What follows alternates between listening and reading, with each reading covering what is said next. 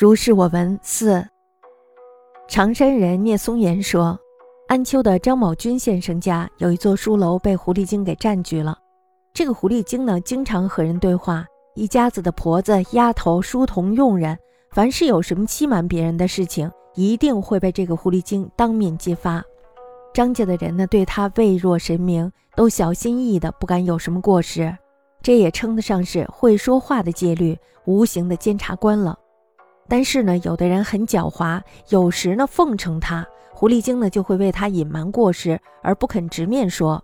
这个狐狸精呢是聪明有余，正直不足，这大概也是狐之所以为狐的道理吧。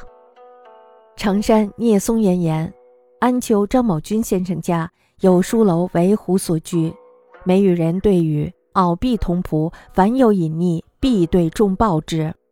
一家未若神明。惕惕然不敢作过，思亦能与之神归，无形之间利矣。然狡黠者或敬视之，则会其所短，不肯直言。盖聪明有余，正直则不足也。斯狐之所以为狐鱼？